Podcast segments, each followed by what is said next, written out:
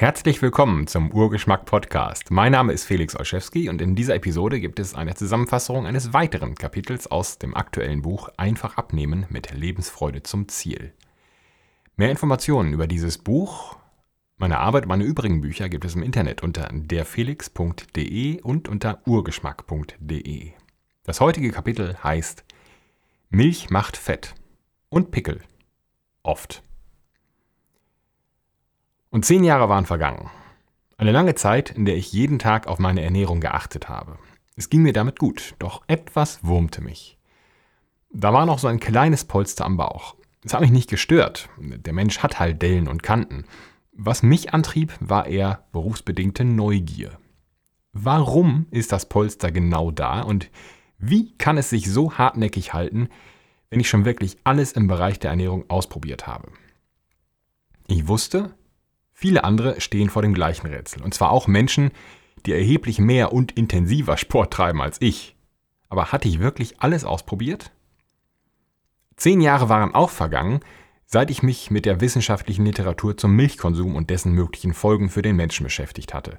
Und dort hatte ich erfahren, es gibt einfach erklärbare Gründe, wie und warum Milch vielen Menschen Symptome verursacht wie Pickel, Trägheit, Verstopfung, Unwohlsein, Magenschmerzen oder Fettleibigkeit. Mir hat die Milch allerdings nie solche Probleme bereitet. Dachte ich. Heute weiß ich, das Polster an meinem Bauch ist, pardon, war eine Wassereinlagerung. Und die verschwindet, sobald ich keine Milchprodukte mehr esse, mit Ausnahme von Butter. Und sie kommt sofort zurück, wenn ich zwei Löffel Sahne esse. Und mit dem Energiegehalt hat das nichts zu tun. Es ist eine Reaktion, die mein Körper und viele andere auf Milch zeigen.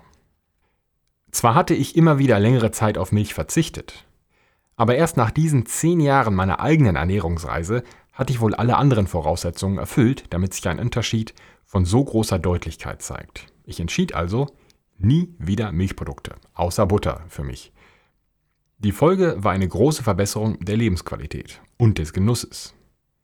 Glaube mir, ich liebe einen guten Käse und jede Reise nach Frankreich bringt mich wieder zum Seufzen. Doch ich blicke nach vorne. Mein Gewinn ist eine bessere Reaktion meines Körpers auf andere Lebensmittel und Genussmittel.